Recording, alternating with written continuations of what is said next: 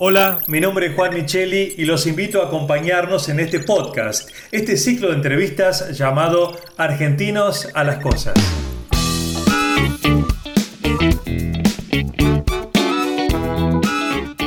Argentinos a las Cosas es un espacio de reflexión para pensar los desafíos que enfrentamos como sociedad y así poder construir un país sustentable para todos en este siglo XXI.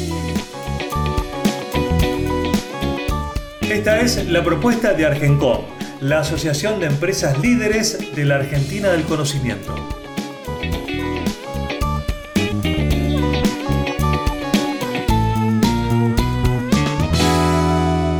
Muy bienvenidos, esto es Argentinos a las Cosas, un espacio de reflexión para que pensemos estos desafíos que enfrentamos y podamos construir un país sustentable para todos en este siglo XXI. Y como siempre, nos acompaña Luis Galeazzi, director ejecutivo de Argencon. Hola Luis, ¿cómo estás? Hola Juan, y hoy contento porque tenemos un amigo acá en el podcast. Ya lo sé, ya lo sé. Eh, nos referimos a Carlos Palotti, es ingeniero electromecánico de la UTN y tiene una extensísima carrera profesional eh, y quizás sea la persona que más sabe en la Argentina sobre la economía del conocimiento. Así que le damos la bienvenida. ¿Qué tal, Carlos? ¿Cómo estás? Hola, Juan, ¿cómo te va? Hola, Luis, un amigo. Así es, se conocen. Se conocen hace mucho, eso se va a notar. Y bueno, como decía, Carlos, tenés una extensísima trayectoria en el mundo del conocimiento, eh, al punto tal que eh, fuiste el primer subsecretario de la Economía del Conocimiento de la Argentina que cuando empezó el cargo lo ocupaste vos, o sea que fundaste esta tendencia dentro de un gobierno nacional. Em, por eso, como marco general, porque hemos hablado con muchas empresas, más en lo particular, en el marco general de la economía del conocimiento, ¿cómo está hoy la Argentina? Bueno, es importante que a veces reflexionemos sobre el sector en general y no las vivencias particulares de las empresas, ¿no? Eh, yo creo que Argentina, por suerte, tiene, digamos, a lo mejor un plan no escrito, en algunos casos sí, para un derrotero sobre lo que tiene que hacer, ¿no? Y en eso comulgan todas las empresas y ese me parece que es el principal activo de este sector, tanto grandes, pequeñas, internacionales o nacionales, ¿no? La economía del conocimiento está, a ver, está pasando por las mismas situaciones que el resto de la economía de Argentina, un tema obviamente muy complicada con, los diferentes tipos de cambio, eh, con que tenemos gente no capacitada para todos los puestos que pudiéramos necesitar y poder vender, porque hoy por hoy la demanda mundial es feroz, este, pero un poco de alguna manera las manos atadas, pero de alguna manera los empresarios de este sector son navegantes, ¿no? Son navegantes que a veces navegan con viento de popa, otras veces con viento de proa, y la única, digamos, la buena noticia de todo esto es que como los mercados siguen siendo muy demandantes, tanto nacionales como internacionales, el sector tiene toda la potencialidad de seguir creciendo, solo, digamos, limitado por ciertos factores restrictivos de la economía mm. argentina. ¿Cuáles serían esos factores? ¿Te referís a, las limitaciones y a las regulaciones de la economía en general? No, yo diría que es un poco más extenso que eso. Sí, claramente, digamos, el tema del cepo es un tema que complica, pero complica doblemente. Complica obviamente por el tipo de cambio que percibe el exportador, básicamente, pero también complica en un segundo factor que es el recurso humano. Este sector básicamente se basa de gente, gente capacitada, técnicos, profesionales, este, que desarrollan distintos tipos de actividades en esta economía, ¿no? Es decir, este, desde biotecnólogos hasta ingenieros de software o programadores o lo que sea, diseñadores gráficos. Y este recurso humano este, tiene dos problemas. El primero, el primer factor de restricción es que Argentina no ha hecho históricamente un gran esfuerzo por poner más gente estudiando las carreras prioritarias, en este caso lo que se llama las STEM, o sea, las carreras de ciencias duras, ¿no? Las ingenierías, las matemáticas, en este caso la informática o en algunos otros, ¿no? Entonces, cuando tenemos el 5% de los estudiantes universitarios ligados a este tipo de carreras, y estas carreras tienen alta demanda y alta posibilidad de vender, evidentemente tenemos un factor de Pero el segundo factor, del, y ligado al tipo de cambio, que lo acabamos, acabamos de hablar, es que estas personas hoy por hoy pueden, son ciudadanos del mundo, se pueden emplear aquí o en cualquier lugar, son contratados por cualquier empresa cualquier parte del mundo, solamente que al pagarle con una moneda diferente a la cual nosotros le podemos pagar en Argentina, obviamente nos genera una, eh, un, problema de que perdemos gente, porque no es lo mismo cobrar en pesos que cobrar en dólares y sobre todo porque los pesos que nosotros le podemos pagar son los pesos del dólar de tipo oficial, que es el que viene cuando exportamos, en cambio el que le paga desde afuera le paga en dólares, dólares, dólares billetes, que lo puede olfatear y ver, ¿no? Y entonces este, la diferencia es, es imposible para una empresa compensar ese, ese, problema. Sí. Se supone que, por definición, sin entrar en detalles, un Estado tiene como prioridades ocuparse de la sociedad en, en su vocación, en la salud, en la seguridad. Es decir, que por esa definición básica de Estado, ¿los estados se incluyen en la economía del conocimiento? La economía del conocimiento es una actividad cross, una actividad que cruza todas las demás actividades económicas y sociales, diría, del país, ¿no? La salud tiene economía del conocimiento, la educación tiene economía del conocimiento, la administración pública, ¿no? Este, así que es una actividad cross. Lo que sí es cierto que a lo mejor los estados en su rol de generar eh, los bienes básicos que necesita una sociedad, como dijiste, salud, seguridad, este, educación, eh, eh, muchas veces a veces tienen que avanzar sobre otro sector de la economía regulándolo o dándole algún tipo de marco para solucionar problemas, por ejemplo, de la macroeconomía. Claro.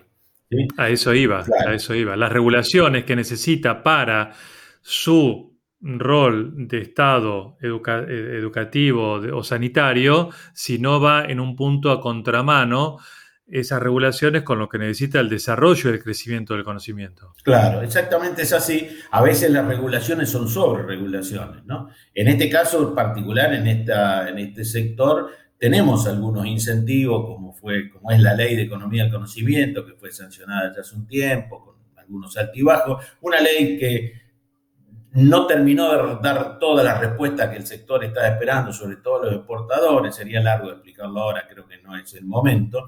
Lo cierto es que eh, vos encontrás un sector que tiene la gran potencial de salir a exportar y producir muchísimas divisas y muchísimos empleos y se encuentra hoy día eh, con dos factores de restricción. Por un lado, que lo que percibe es la mitad de lo que produce y el segundo, es que no toda la gente, podría estar empleando más gente, pero no tenés este, la gente preparada, a pesar de los esfuerzos que se están haciendo, necesarios para cubrir esa, esa demanda. Con lo cual, estás casi, yo te diría, si vos sos eh, pensando políticas públicas, estás en el mejor de los mundos. Tenés un sector que solamente desregulando algo o liberando más fuerza productiva por el medio de la capacitación, eh, estalla como productor. ¿En qué, eh, ¿En qué etapa dirías que estamos de, la economía del conocimiento? Viste que hay como, está el, como las eras geológicas, ¿no? Que está el, este, el, mesozoico, el paleozoico, este, y así se van cubriendo etapas y se van superando. ¿En, qué situación estamos en la economía del conocimiento? Mira, Argentina, eh, yo diría que, digamos, más allá de ser un optimista natural, este, Argentina está en un buen momento de esto, ¿sí? Ocurre que de repente está como aquel adolescente que todavía no quiere pasar a la edad madura, digamos, ¿no? Y que se resiste a eh, dejar a ciertos hábitos de teenager para pasar a ser este, una persona ya adulta. Eh, y, qué sería ser un adulto? Un adulto quiere decir que alguien que tenga una capacidad de producción, una capacidad de hacer que se libera, si la persona ya no queda atado a que vive en la casa de los padres, que tiene determinadas reglas como ir a un colegio, o sea, a ver, el, adolescente tiene, se enfrenta a una serie de restricciones, si querés, digamos, ¿no? Que la edad madura se la empieza a liberar, digamos, él es artífice de su propia decisión. Un poco hoy día digamos, a ver, una empresa que quiere salir a exportar y tiene capacidad porque tiene mercado o porque tiene gente para poder atender ese mercado, de repente encuentra estos, estos factores restricciones, como yo te digo, y entonces no puede liberar todo su, potencial. Eh, sin embargo, Argentina es un exportador nato y, y por una razón profunda. E, en este sector pasa lo mismo que con la soja. Argentina en realidad exporta soja porque en realidad nosotros no consumimos soja y porque la soja tiene un buen precio en el mundo. Se la vendemos para alimento balanceado, para animales, pero de alguna manera es un excedente que vendemos. Vendemos el surplus, o sea, lo que nos queda que no nos consumimos. Y en esto pasa igual. Argentina tiene un sistema educativo bien o mal, nos guste más o menos, que en realidad funciona y funciona y genera mucha gente capacitada, pero la economía nacional no está en condiciones de emplear toda esa gente profesional o técnica que se genera. Lo que ocurre es que a nosotros nos queda un surplus y ese surplus es el que tenemos para vender.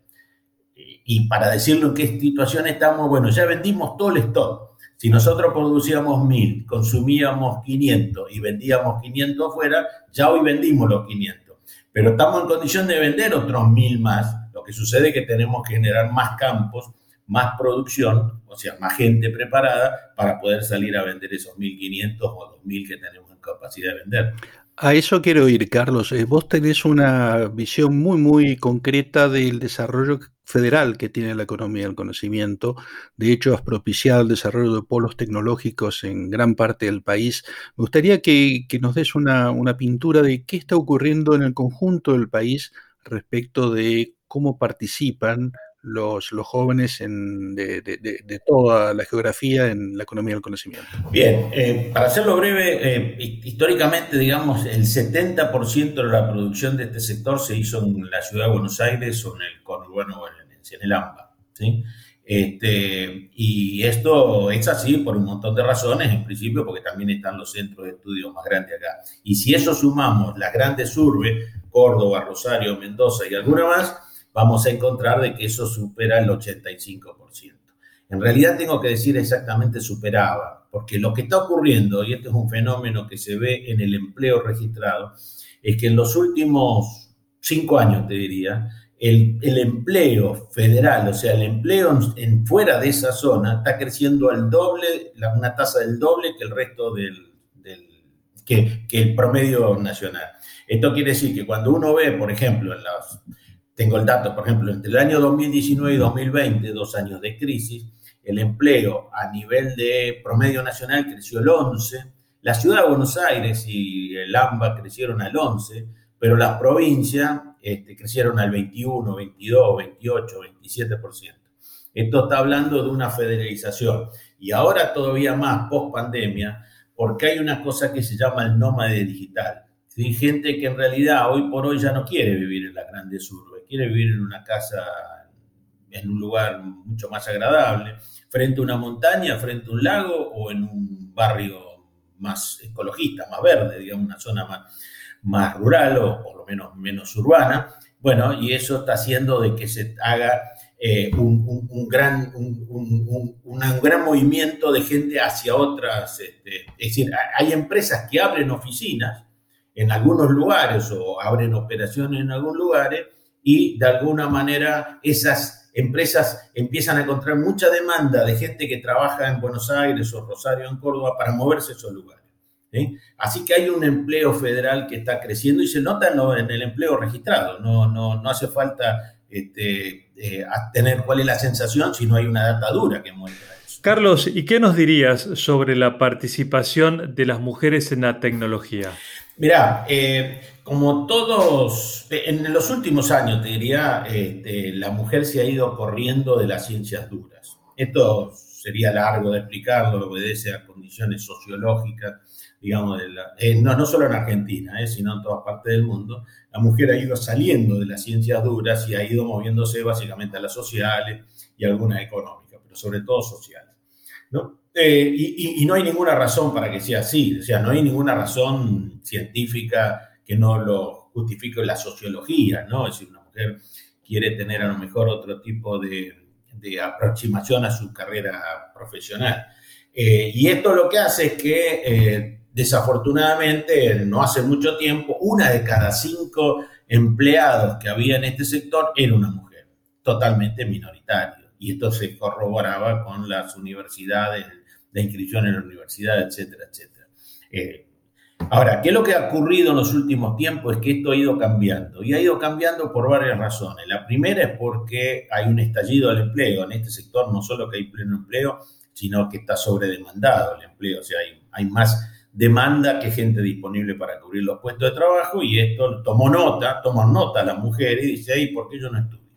¿Por qué no estudio estas carreras? Sobre todo si son cursos relativamente cortos, que lo puedo hacer desde mi casa mientras cuido a mis niños o lo que sea. Entonces, hay un corrimiento y pasó de ser un quinto a un tercio, hoy, eh, perdón, a un cuarto, después un tercio, y hoy anda alrededor de un 35%, casi el 40% de mujeres en esta actividad.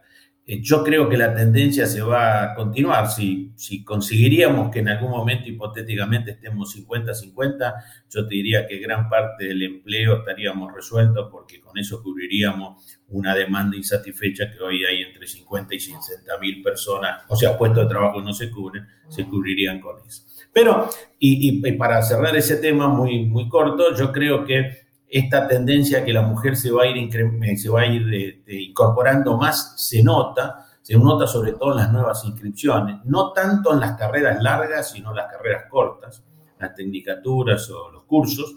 Y esto es bueno. Y segundo, se nota porque eh, hay mucha más gente que se emplea este, del muchas más mujeres que se emplean en el sector. Carlos, eh, vos tenés una visión mucho más allá de lo que es la, industria tecnológica de, computación. Este, si pudieras mencionar dónde ves que el desarrollo futuro va a ser más potente, eh, ¿qué áreas de la, de la amplitud de la economía del conocimiento señalás? Bueno, sin ninguna duda, eh, los servicios profesionales, lo que llamamos no transaccionales, ¿no? Esos servicios profesionales que permiten eh, hacer eh, procedimientos, por ejemplo, de analítica de, eh, estados contables, hacer este, análisis de riesgos, para poder hacer todo lo que tiene que ver con diseño, diseño de arquitectura, servicios de recursos humanos. Eh, yo diría que todas esas son las áreas que más oportunidades tienen. Yo creo que de todas maneras la que pica en punta, este, sin ninguna ellas, son los recursos IT, que son los más demandados en el mundo. El mundo tiene un, un faltante a nivel mundial. Pero si yo tengo que continuar, tengo que decir que en realidad en volumen van a ser esos servicios, pero no los transaccionales, no llevar la contabilidad, no hacer la liquidación de impuestos, sino hacer algo un poco más... Este, profundo que eh, eso está, este, está siendo demandado. Ahora, em, Carlos, los programas de estudio, bueno, quizá primario no tanto, pero secundario, ¿están orientados a estas tendencias, a la demanda laboral futura? No, no, no. Bueno, este es el, este es el problema más grande. No solo que la demanda, no solo que el programa de las escuelas primarias y secundarias prácticamente no incluyen habilidades de este tipo. O sea, a ver, aprender Excel no es estar en la economía del conocimiento, solamente aprender una herramienta, digamos. Entonces, este, las escuelas primarias y secundarias tienen un gran faltante. Tenemos un gran problema, no tenemos docentes tampoco para enseñar ese tipo de cosas, pero tampoco lo tienen las universidades, ¿no? Y este es un, este es un problema. Por eso te diría que lo que está pasando, y es algo que yo creo que tarde o temprano la sociedad va a regular o va a encontrarla en un formato mejor, lo que está pasando es que las soluciones fuera del sistema educativo están dando mejor respuesta que las soluciones dentro del sistema educativo. Entonces el chico hace la primaria y la secundaria y termina con un curso que hace una entidad no, no del sistema educativo convencional, no de estructurar, digamos, ¿no? Y esto es un problema. Las universidades van perdiendo alumnos contra institutos que van saliendo o la misma universidad vía extensión compite contra sí mismo con este, los cursos de grado, ¿no? Pero esto es porque el modelo educativo no se está ayornando, ¿no? Claro, claro. Qué raro que no lo vean, ¿no? Eh, quizás están sobrepasados por la urgencia de el año lectivo. Eh, no, yo te diría, no, este es un tema, sería un tema para, para otro podcast. En realidad, primero porque el sistema educativo de por sí es este, difícil de cambiarse, es bastante resiliente a los cambios, digamos, ¿no? Y de alguna manera tiene, en, cierto sentido tiene sentido, digamos, en cierta medida tiene sentido, pero de todas maneras muchas veces es muy eh, de no querer cambiar. Y el segundo tema tiene que ver con que eh, los directivos de muchas de las instituciones educativas están limitados en sí mismos, digamos, ¿no? Este nuevo acceso de nuevas tecnologías, el acceso de este mundo digital, la transformación digital, eh, no les ha llegado, o si les ha llegado, les ha llegado nada más como usuarios, pero no como productores de esta tecnología, y entonces hace que tengan una visión más tradicionalista de la carrera. Dice, no, no, a mí el mercado no me va a decir qué tenemos que enseñar, nosotros sabemos qué tenemos que enseñar. Y el mercado termina diciendo, mire, lo que ustedes no le enseñan, se lo vamos a enseñar nosotros mismos. Hmm. Y ahí es donde entramos con eso. Carlos, mira, en el 2023 el presidente es Luis Galeazzi y llama a su amigo Carlos Palotti y le ofrece, Carlos, tengo el Ministerio de Producción y el Ministerio de Educación. ¿Qué querés agarrar? ¿Vos qué le contestás? bueno, en principio creo que no tengo voluntad de ser funcionario público en los próximos tiempos, pero yo te diría que si no hay un proyecto de una sociedad que quiera hacer un cambio profundo, eh, parches no van a servir. Es decir, este, un buen ministro, y de hecho en este momento no tenemos un mal de producción o de desarrollo productivo, y un ministro de educación, y conozco muchos ministros de educación provinciales, la educación está en manos de provincia básicamente, este, con muy buenas intenciones y no hacen el cambio. El cambio no lo hace ni el sistema educativo ni el sistema productivo, lo hace una sociedad que quiere cambiar para ir a una sociedad del siglo XXI, una sociedad moderna, una sociedad que produzca mucho más bienes y genere más competitividad para que genere más ingresos para nuestro país y podamos pagar, no solo pagar nuestras deudas, sino crecer. Hmm. No te aceptó el cargo, Luis. No, no, fracasé totalmente. Bueno, seguramente no voy a ser presidente, no te preocupes. Bueno, Carlos. Yo te votaría, Luis. Eh, igual lo votaría, yo también, muy bien. Carlos, un placer escucharte. Gracias por compartir con nosotros toda tu experiencia en el sector. ¿eh? Un abrazo, hasta la próxima. Bueno, gracias a ustedes y bueno, gracias por este tiempo que se dedicaron a compartir ideas conmigo. Un abrazo, gracias. Gracias, Luis, también. ¿eh? Nos volvemos a encontrar en el próximo. Perfecto, un abrazo, Juan. Nos vemos. Muy bien. Y gracias también, por supuesto, a todos ustedes por acompañarnos. Hasta la próxima.